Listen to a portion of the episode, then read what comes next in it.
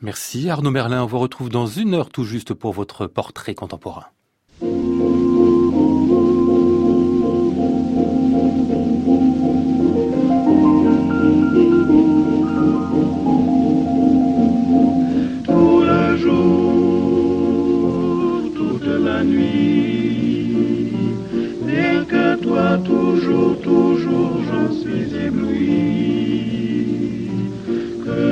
Que tu sois au loin, qu'importe, puisqu'en moi tendrement je t'emporte, oh mon amour, nuit et jour. Bonsoir à tous et bienvenue dans le Classic Club sur France Musique tous les soirs de la semaine en général depuis l'hôtel Bedford à Paris. Mais vous le savez peut-être euh, depuis le début de cette semaine, on a retrouvé en enregistré, comme on dit, nos studios de Radio France pour un grand pot pourri de l'année 2018. On va causer Wagner ce soir avec euh, Jean-Jacques Natier qui a consacré quasiment sa vie au grand compositeur. On le réentendra en deuxième partie de programme. Et puis pour la première, Peter Sellars, ah, avec lui aussi on est obligé de parler de Wagner, quoique de beaucoup d'autres choses aussi. Le metteur en scène américain nous rendait visite le 10 septembre et à chaque fois qu'on voit Peter Sellars, il n'y a rien à faire, il se passe quelque chose.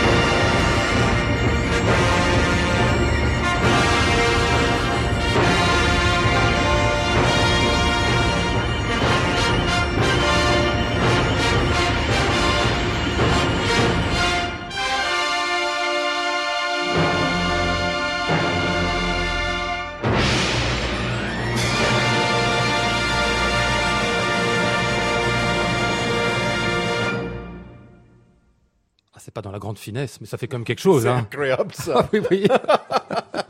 Les pins de la voix ça c'est choquant, Ah, vraiment, quoi, vraiment, pour commencer. De quoi la musique comme ça? Oui, c'est vrai, ça fait une baffe. Hein Les Pins de Rome de Torino Respighi, euh, dirigé en 1953 avec l'orchestre de la NBC par Arturo Toscanini.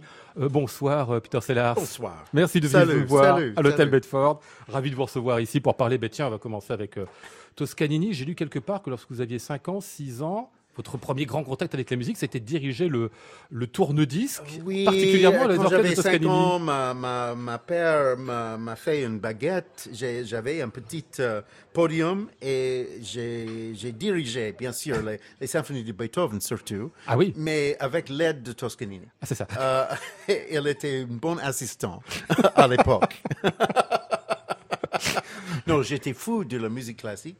Puis avec, avec les Beatles, j'ai oublié la musique classique complètement. Puis on est dé- déplacé à, nous sommes déplacés à Californie. Et dans en 69, j'ai fait, je faisais partie des, des, des démonstrations contre euh, la guerre de, de Vietnam et, et- et toutes les manifestations. Mais aussi, on a assisté à le dernier concert de San Francisco Symphony de, dirigé par Joseph Cripps. Ah oui. Et c'était Beethoven, de nouveau. Et ça m'a étonné. Et OK, j'étais j'étais complètement euh, drogué par la musique classique de nouveau. Ouais. Et drogué par la radio un peu, parce que vous avez fait les deux. Vous avez fait mon métier pendant un temps, quand vous aviez 20 ans. Oui, C'est ça, hein? Oui, j'étais classical music director du, du radio public euh, aux États-Unis quand, quand j'avais 16 ans. Ah oui. Et voilà, et j'ai collectionné des disques, je savais quelle performance est le meilleur et tout ça. C'est pour ça que ça suffit. Je- ça ne m'intéresse pas trop quelle performance est le meilleur parce que ça dépend le jour. Ah oui. Ça dépend le jour, ça dépend l'atmosphère, ça dépend pas mal des choses. Les, quand on aime quelque chose ou qu'on n'aime pas. Et bien sûr, quand je suis venu à Paris à l'âge de 18 ans, j'ai vu le, le comte Hoffmann dans la mise en scène de Charot. Et j'étais furieux. J'étais plein de rage. Je disais, mais ça c'est nul, c'est rien. Je veux, je, je veux mon argent. Remboursez-moi. Et quatre ans plus tard, Ouais. je me suis rendu compte que c'est la meilleure mise en scène que j'ai jamais vue de ma vie. Et 40 ans plus tard, je peux te décrire ce soir tout ce qui passait pendant trois heures et demie. Ah oui. Non, c'était un spectacle magnifique, mais je le détestais à l'époque. C'est pour ça que ça ne me concerne pas trop si les gens aiment le spectacle le soir même. Alors, euh, Peter Sellers, vous venez de parler des contes d'Hoffmann, de Chéreau, l'un des grands spectacles de l'ère Rolf Lieberman. Ben, je vous en propose un autre, là.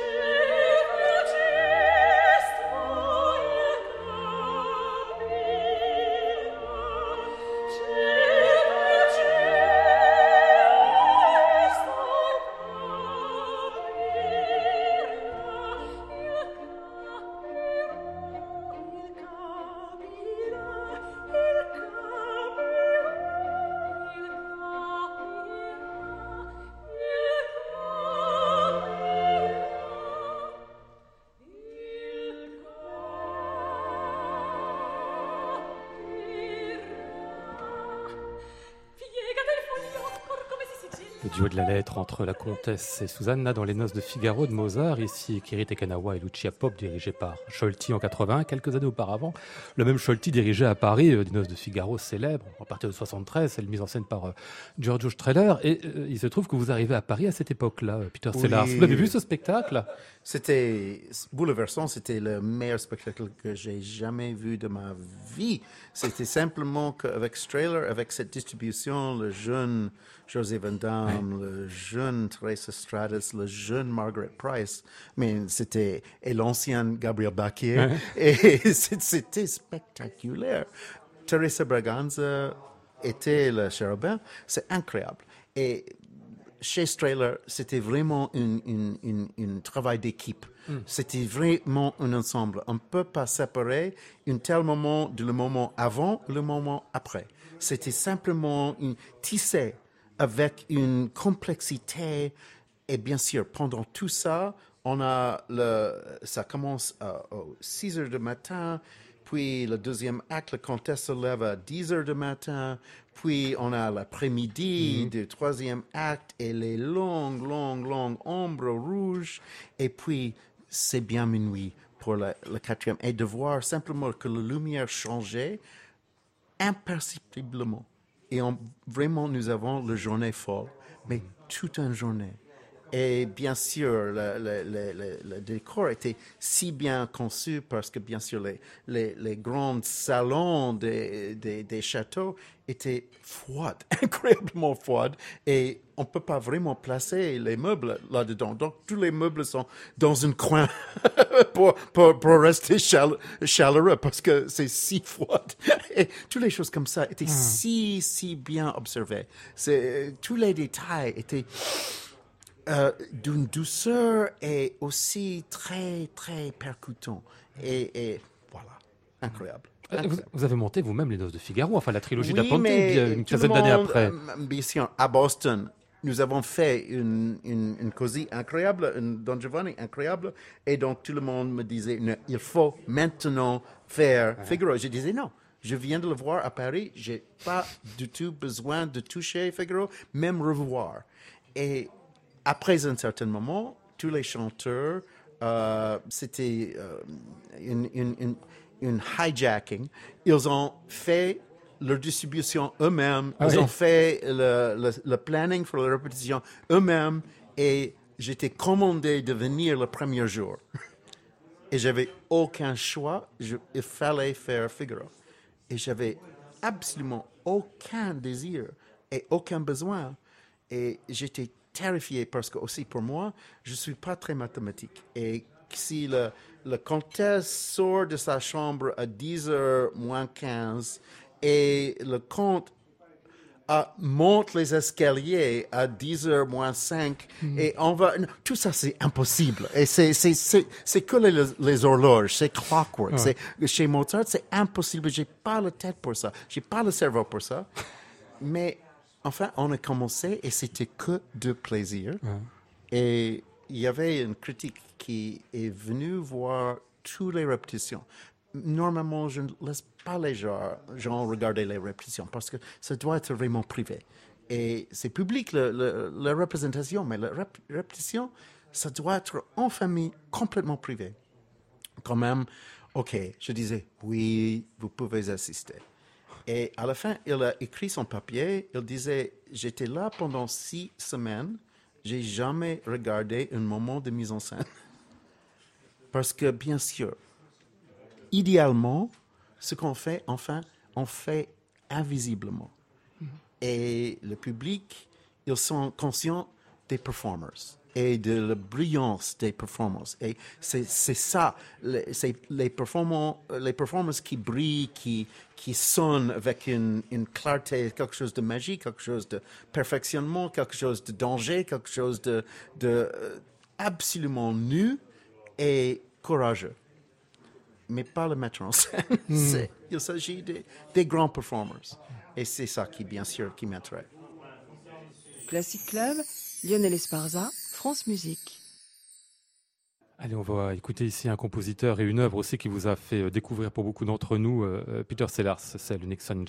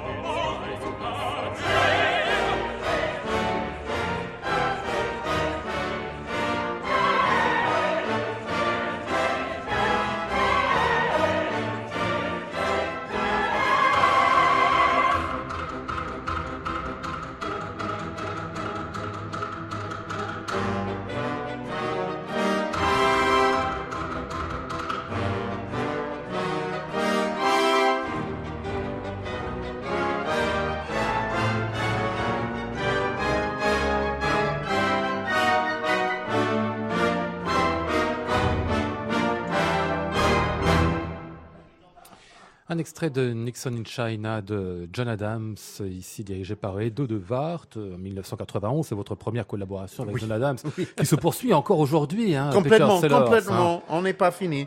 On n'est pas fini. Ça fait déjà sept opéras, on a fait ensemble. Et ça continue encore. Il faut dire, j'ai l'impression que ce que vous avez rencontré, enfin l'un et l'autre, John Adams et vous, en vous rencontrant, c'est l'idée que l'opéra finalement peut être un lieu d'expression du politique, qu'on peut mettre en scène et quasiment, je dirais, pas en direct, mais presque, avec The King of Klinghoffer par exemple, c'est-à-dire quasiment sur l'instant, ce que le monde nous propose et que l'opéra nous en donne, peut nous en redonner, alors que c'est un art tellement lourd, paradoxalement, tellement complexe, peut nous en donner une traduction immédiate. Immédiate. Et, bien sûr, c'est la tradition de Mozart, c'est la tradition de Mussorgsky, c'est la tradition de Monteverdi. C'est toujours une politique très très forte et vraiment un défi, une espèce de défi, mais qui devient irrésistible parce que la musique, c'est irrésistible.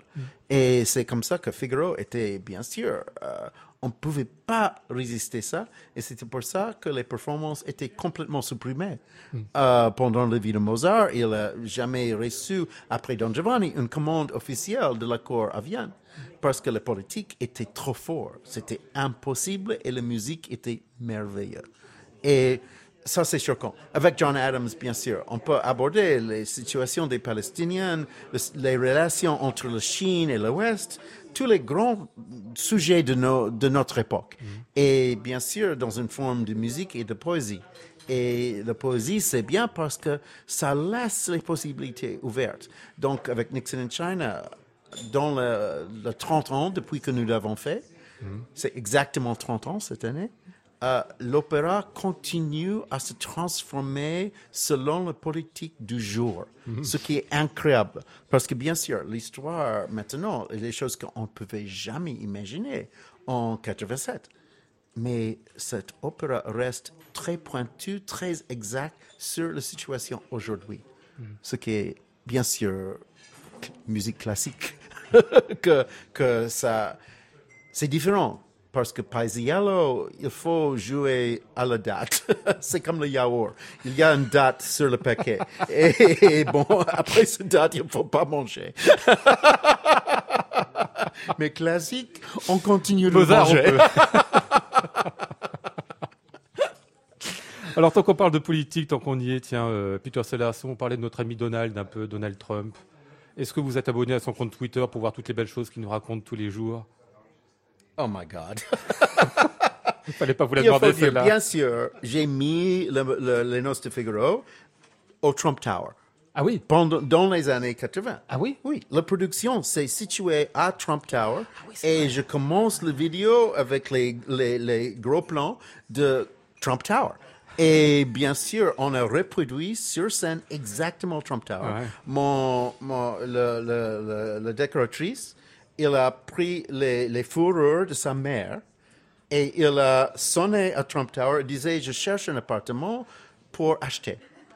Elle était avec les joailleries, tout ça, les bijoux, tout ça, la fourrure, et elle, elle a montré tout. Et elle a photographié tout. Et donc, sur scène, on a reproduit Trump Tower exactement. C'était le monde du conte, Oui, c'est ça? c'était le Noce de Figaro dans les années 80. Et, et, et bien sûr, cette pouvoir grossière, cette, cette, cette euh, niveau sexuel dégoûtant du, du conte Almaviva, mais on n'invente pas ça, le droit du Seigneur, tout ça. C'est toujours avec nous.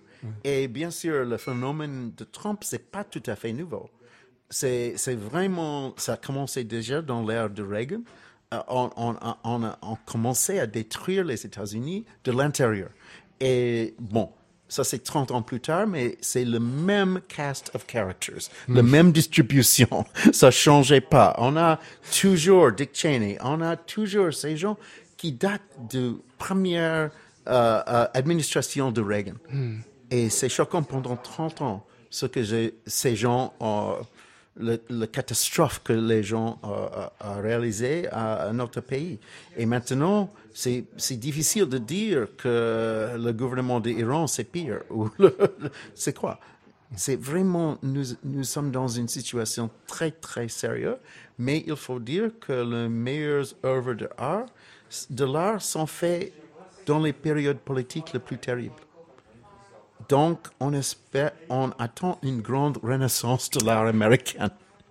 Et c'est triste, mais c'est vrai parce que on a vraiment besoin pour l'humanisme de revenir, pour qu'on peut vraiment rappeler c'est quoi d'être humain, c'est quoi d'avoir une société, c'est quoi d'être ensemble, c'est quoi de pas être simplement concerné autour de soi et être soi absorbé, mais vraiment pour ouvrir nos bras, nos, nos cerveaux, nos imaginations et partager l'eau, partager terre, partager l'air à ce moment. Et la question du 21e, 21e siècle, c'est comment partager. Parce qu'il faut partager tous maintenant. Les ressources de ce, ce planète sont si fragiles. Il faut tous partager. Donc, pour moi, euh, bien sûr, le, travail de Mozart et de Haydn et Beethoven, le quatuor, où les gens sont égaux. Et vraiment, c'est quoi d'être égaux? Et chaque opéra de Mozart, c'est les quatuors, les sextuors, avec les, les, parents et les enfants égaux.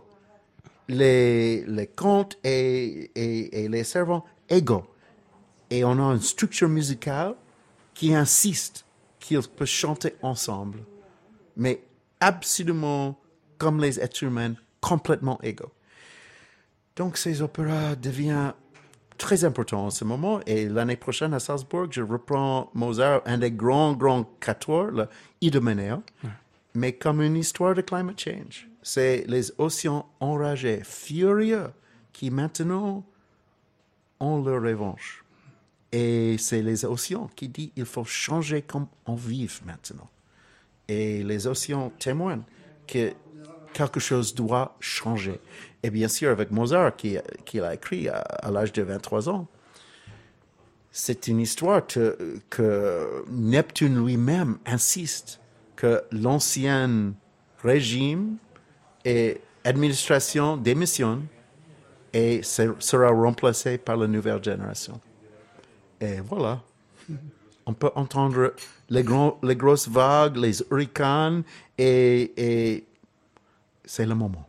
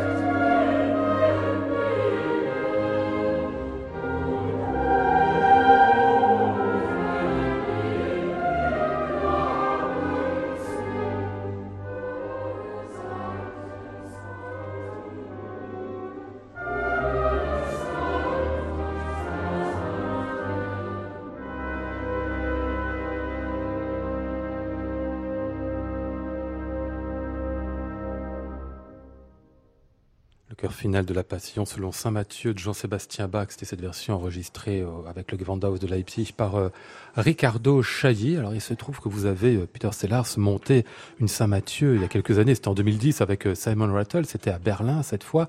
on va dire une Saint Matthieu mise en scène. Mais alors vous, vous aviez un sous-titre qui m'intéresse vraiment pour le travail que vous avez fait à ce moment-là, ritualisation. Comme s'il fallait nous dire, il ne s'agit pas de présenter une œuvre muséifiée du répertoire, il s'agit de retrouver ce que c'était à l'origine, c'est-à-dire fondamentalement une cérémonie. Une cérémonie, un rituel, et un rituel très humain où les êtres humains parlent entre eux. Et bien sûr, c'est orchestre 1 qui parle, l'orchestre, qui joue pour l'orchestre 2. Et c'est le chœur 1 qui chante vers le chœur 2 c'est une, une, discussion, un témoignage dans une communauté qui est complètement dévastée. Et là, après le, le mort de Jésus, et, on le met euh, dans, dans le sépulcre, euh, dans son sépulcre, on imaginait une semaine avant qu'il va changer le monde. Et maintenant, il est un criminel et complètement on, met dans la poussière et on pleure. Et tout est fini à ce moment.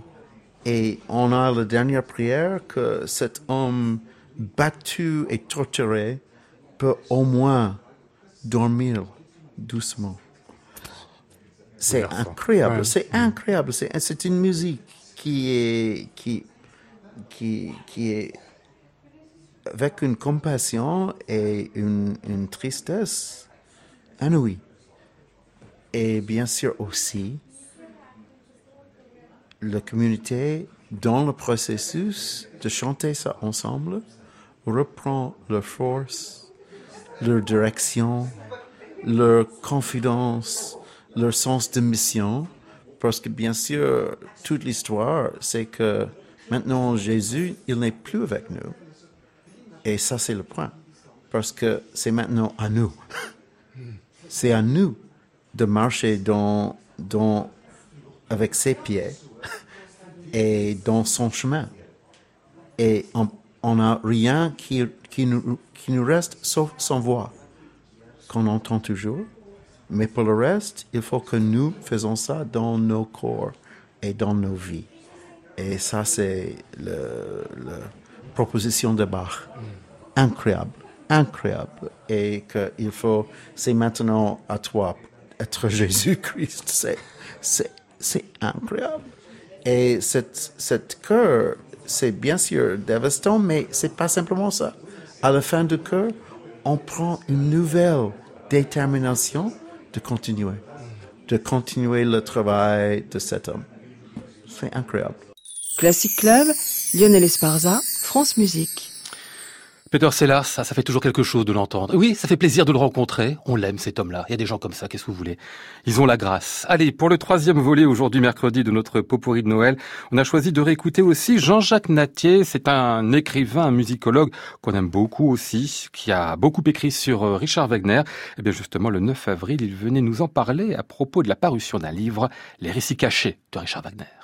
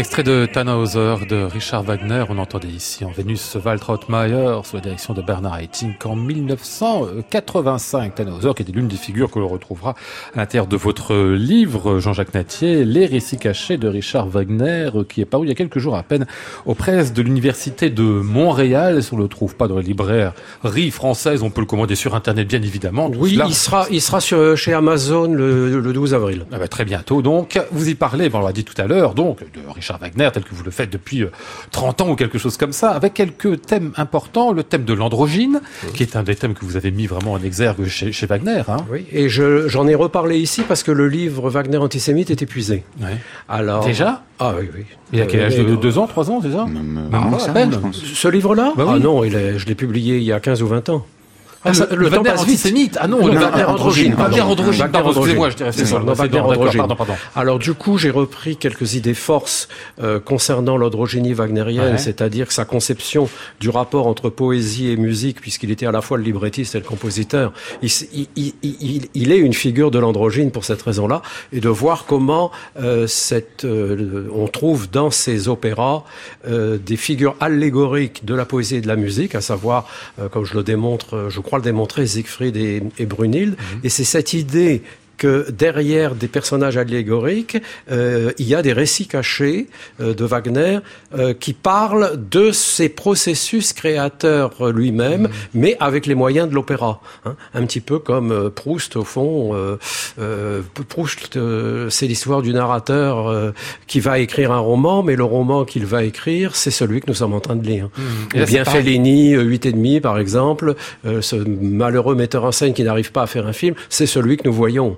Hein, donc cette, cette image, ou bien euh, chez, chez, chez Baudelaire, Léoton Timoroumenos, euh, euh, l- l'œuvre elle-même est à l'intérieur de l'œuvre. C'est Voilà. ça, c'est veut dire qu'il y a une sorte de philosophie de la création finalement dans chacun ça. des opéras de, de C'est ça, Wagner. une manière de parler du processus créateur par le processus, par l'œuvre Mmh, elle-même. elle-même, c'est ça. Alors c'est ça que j'ai j'ai essayé de, de, de- alors Mais ce qui est passionnant, pardon, je vous interromps, c'est que cette philosophie de la création, si on part du principe que chaque œuvre en développe une, comme les œuvres sont différentes, Oui. elle évolue en fonction finalement de la vie et de la, de la- de- des évolutions historiques de la biographie de, de Wagner. Oui, je ne fais pas le lien, ça n'est pas un ouvrage où j'explique ces choses-là du point de vue historique et, et- et biographique. hein. Je prends les opéras les uns après les autres, euh, en cherchant les éléments, euh, par exemple, dans le vaisseau fantôme, il y a, euh, il y a des rêves, et ce qui m'a frappé, c'est que quand il y a les rêves, comme le, le- le rêve de Zenta, eh bien, il, emprunt- il, il utilise une forme opératique très connue de son époque,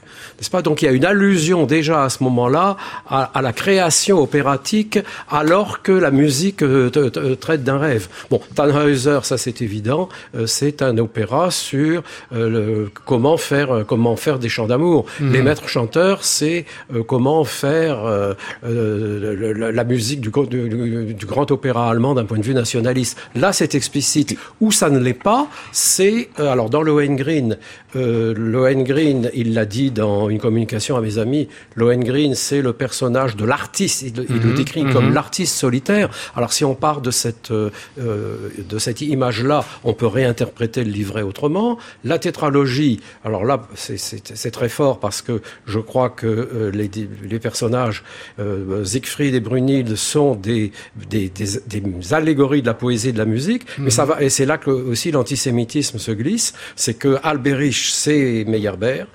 Et Gudrun, et ça Wagner l'a dit explicitement dans des notes de, de mise en scène à Bayreuth, euh, Gudrun dans Le Crépuscule des dieux, euh, il, il la compare à la frivolité de l'opéra f- français. Ah oui. Euh, et on comprend qu'il euh, qu'il il- il pense à Aubert. Alors du coup, comme euh, j'avais tiré ce fil-là, eh bien, euh, j'ai relu la partition de la muette de Portici de Aubert. Eh bien, la musique du, du cortège nuptial du crépuscule des dieux, Gudrun et Siegfried, c'est une citation littérale du, du cortège nuptial qu'il y a dans la muette de Portici. C'est même dans la même tonalité. Comme Donc, finalement un niveau de lecture du Ring qui n'était pas la mythologie, mais qui était mais qui est la création, Ah, elle- les idées de Wagner par rapport, euh, par rapport à l'œuvre d'art totale, la fusion du, du masculin et du féminin et de la poésie et de la musique, mais aussi des allusions au, au compositeur euh, Meyerbeer dont il voulait dire le plus grand mal, et aussi à la, à la fin avec euh, Gudrun, euh, le personnage de l'opéra frivole euh, par rapport auquel il voulait se démarquer. Puis après, quand on aura les maîtres chanteurs, ben là, ce sera l'éloge euh, de, euh, le- de, de- de la grande œuvre allemande. Puis là, ça fait, ça fait longtemps quand même qu'on a dit que Hans Sachs était l'image de l'image de, Wagner lui-même, hein. Mm. et que alors là, c'est là où la démonstration peut être euh, euh, assez. Bon, euh, les gens qui n'admettent pas les idées que j'ai défendues sur Wagner antisémite, Mm. euh, ils disent oui, mais enfin Beckmesser, euh, c'est un, c'est un bourgeois de Nuremberg chrétien. Vous ne pouvez pas dire que c'est un juif. Non, mais c'est une allégorie du juif, et ça, on peut le démontrer. D'abord. Et c'est là que la musicologie quand même peut être utile. Si on regarde les deuxième et troisième esquisses des maîtres chanteurs, euh, Beckmesser ne s'appelle pas euh, Beckmesser, il s'appelle Hans Lich. Et Hans Lich, ce qui est, qui est la déformation du nom du l'esthéticien euh, viennois Hans Lick, n'est-ce pas Dont il est, lorsqu'il a ré- réédité au moment six mois après euh, avoir euh, la, après la première des maîtres chanteurs, Wagner réédite son essai nauséabond La judéité dans la musique, et là euh, il, il qualifie Hans Lick de juif. Euh, nommé- nommément, il dit il a une des origines judaïques coquettement cachées. C'est l'expression qu'il utilise. On va écouter ici un extrait de Tristan, euh, qui nous permettra de parler peut-être de sexualité, de la sexualité présente ou absente chez Wagner et dans le deuxième acte de Tristan.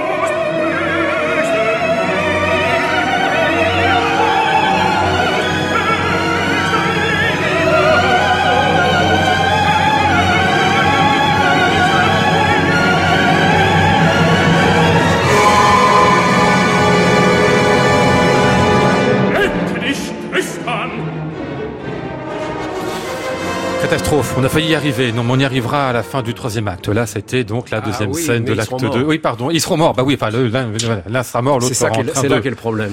Oui, mais c'est ça l'amour, hein. C'est comme ça, c'est non, c'est non, c'est comme Bon, pardon, excusez-moi, je voulais pas dire sur des généralités comme ça. Non, mais on peut, Flack- on mais peut, pardon. on peut ne pas, euh, et on peut t- trouver cette musique sublime et voir euh, combien cette exacerbation du désir est traduite par la musique, même si, comme disait Chéreau dans le duo d'amour, ils font pas l'amour, ils parlent. Oui, c'est vrai. Hein, et ils parlent longtemps. Parlent beaucoup. Et, c'est ça, ils parlent beaucoup. Et puis que tout cela tende euh, vers finalement la mort. Et finalement, ils se, ils se rencontrent, les regards se rencontrent l'espace de 15 à 20 secondes à, à la fin, là, dans, le, dans, dans, dans Tristan. N'est-ce pas? C'est extrêmement euh, bref, et puis euh, c'est c'est fini. Et puis l'union, ben, l'union, elle est, elle est dans la mort. Et je ne suis pas sûr que ce soit pour ma part la, ma conception de l'amour. Je Ouais, préfère le vivre. euh, Oui, je comprends. oui, euh, oui. ouais. Oui, mais vous êtes un, vous êtes un terrien, vous, vous êtes un matériel. oui, Oui, enfin, Wagner était bien terrien, matériel aussi de ce point de vue-là. Euh, J'ai pas désannoncé Kirsten Flagstadt, Ludwig Sutao dans la version Furtwängler de 1952, qui est sublime. Enfin, je- j'aimais bien vos commentaires à tous les deux pendant qu'on écoutait ça. Hein. Euh, vous avez beau être faire le musicologue, Jean-Jacques Natier, hein, et puis euh, critiquer Wagner, antisémite, machin, etc. C'est une musique sublime, ou quoi qu'il en soit. Et... Mais c'est la- une des raisons pour lesquelles j'ai écrit, j'avais j'avais écrit Wagner antisémite, c'est que justement, ça n'est pas parce que cette musique est sublime qu'il faut masquer les aspects odieux du personnage, d'autant plus qu'il y a une incidence de son antisémitisme euh, dans la tétralogie et dans, dans, et dans, dans les maîtres chanteurs et dans Parsifal. Donc il y a un lien avec l'œuvre. Et je trouve qu'il faut le savoir. On n'a pas le droit, on n'a pas le droit de l'ignorer.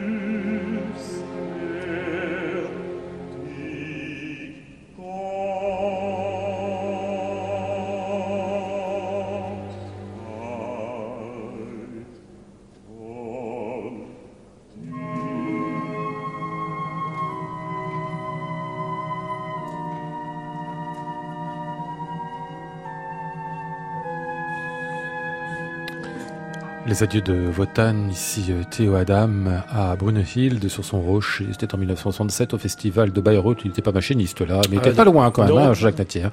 Karl Böhm, euh, disais-je, dans cet extrait de la euh, Valkyrie. On a parlé euh, des couples, entre autres, euh, oui, des couples de frères et sœurs tout à l'heure. Jean-Jacques Oui. Natier, on a un père et sa fille. C'est très sensuel aussi entre les deux. hein. Oui, abso- absolument. Il y- a deux grands, il y a deux grands duos d'amour en fait. Le, le duo d'amour entre Brunhilde et Siegfried, c'est pas le meilleur qu'il ait écrit. hein. Mhm. C'est pas le meilleur qu'il ait écrit. D'ailleurs, la, la tragédie plane déjà sur le couple au moment où ils se rencontrent. Mais par contre, il y a l'accomplissement de Sigmund Sieglind, qui en plus, euh, c'est un- c'est- l'amour ne sera pas stérile puisque Siegfried va naître de cette union. Et puis, euh, l'autre grand duo d'amour, c'est Wotan et Brunhilde, euh, qu'on vient, de- on vient d'entendre un extrait. Je crois que l'amour chez Wagner est, est réussi euh, quand il y a une relation endogame, c'est-à-dire aussi étroite que possible, et en particulier euh, à caractère, euh, comment, comment dit-on peu incestueuse. Oui, incestueux. Ah bon, d'accord. Absolument, oui. C'est-à-dire entre Siegfried et Brunhilde, c'est la tantine, si je dis pas de bêtises. Hein. C'est pas Oui, oui, oui, mais elle est déjà lui. un petit peu plus loin qu'entre ouais. Et Sieglind. Oui, hein. bien sûr, bah oui, qui sont frères et sœurs, tous les Ah, deux. ah oui. C'est bizarre. Il était bizarre, ce bonhomme, quoi. Ah, il a- oui, oui, oui, oui. Il a fait, de beaux opéras quand même en étant bizarre. hein. Vous dites c'est un dieu et un diable quelque part dans ce livre, euh, euh, Jean-Jacques Natier, qu'il a dû, enfin un dieu et un diable, Wagner. Il a fallu non pas qu'il choisisse entre les deux, mais qu'il donne forme finalement à cette sorte de, de tiraillement qu'on a pu évoquer déjà tout à l'heure avec Tannhauser, par exemple. Oui, oui, il y a, il y a un tiraillement entre la, la sensualité et puis l'amour, euh, l'amour divin éthéré euh, qui est celui d'Élisabeth euh, dans, dans, dans, dans Tannhäuser.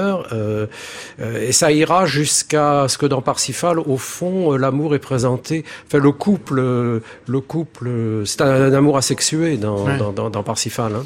Oui. Donc, et alors d'autant plus, c'est encore, on retrouve encore l'antisémitisme là, c'est que euh, il, il veut échapper au baiser de Kundry, Parsifal, parce que Kundry, et ça Wagner l'avait même dit explicitement dans un dans un journal, euh, c'est c'est le, le personnage de la juive errante. Ah oui, elle est manipulée par Klingzor, qui est aussi une image du, du juif, et les les, les, les, les filles les filles les, les, les filles fleurs. Tout ça, c'est le monde sémite de c'est le monde sémite de Parsifal. Et vous savez, le, dernier vers de Parsifal, c'est Erlösung dem Erlöser, euh, rédemption au rédempteur. On s'est toujours demandé ce que ça voulait dire. Ben, Qu'est-ce que ça veut dire? Ça veut dire que euh, je Parsifal va devenir le maître euh, de la nouvelle religion, euh, celle que l'on on assiste à sa naissance à travers Parsifal, avec la musique de Parsifal comme étant l'objet de cette. et- mais il faut que ce que ce rédempteur soit déjudaïsé pour qu'il soit vraiment rédempteur.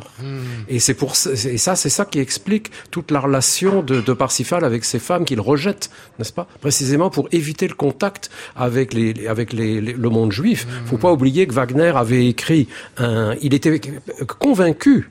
Il ne pouvait pas accepter l'idée que Jésus soit juif et il a écrit un livret d'opéra entier pour le démontrer. Euh, son opéra qu'il n'a pas mis en musique, qui s'appelle Jésus de Nazareth, c'est pour démontrer que euh, euh, le, le Christ n'est pas juif.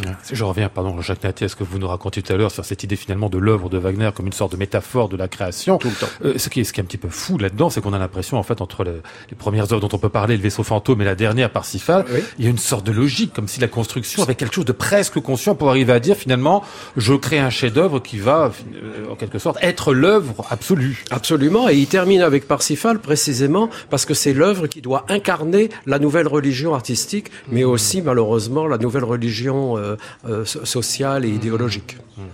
Et c'est ça qui est fou, c'est que la musique de Parsifal, la fin, est une des plus sublimes qui Oui, soit, oui. mais elle est au service de quoi? Hmm. Quand, quand on le sait. On peut la mettre au service d'autre chose, peut-être, quand on l'écoute, nous, euh, Bien sûr. Enfin, c'est ce qu'on fait Eh ben, naturellement, on peut, oui, on peut mettre entre parenthèses ces connotations nauséabondes pour effectivement considérer que c'est une musique extraordinaire. Ouais, mais autant les connaître, vous faites bien de nous le dire. Les récits cachés de Richard Wagner, Art poétique, rêve et sexualité de Jean-Jacques Natier, ça vient donc de paraître aux presses de l'Université de Montréal. Et si on veut revenir au Wagner antisémite, il est paru chez Jacques Bourgeois. Christian Bourgois. Christian Bourgois, pardon, excusez-moi. Je, je confondais avec Jacques Bourgeois maintenant. Ça, c'est la meilleure, ça. Euh, Christian Bourgois. Il y a deux ans, c'est ça, à Oui. peine, hein, quelque chose Oui, oui. comme ça. Oui, oui. Classic Club, Lionel Esparza, France Musique. Cette émission sur Wagner et Jean-Jacques Natier, eh bien, c'était le 9 avril dernier dans le Classic Club.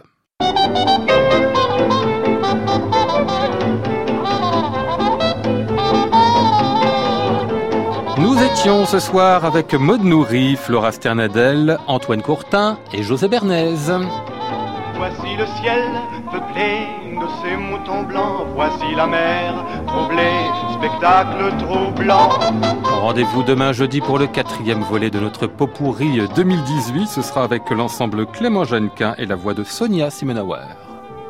J'entends la ville qui me dit bonsoir et moi sur le quai de la gare, je dis de mon mieux des mots d'adieu.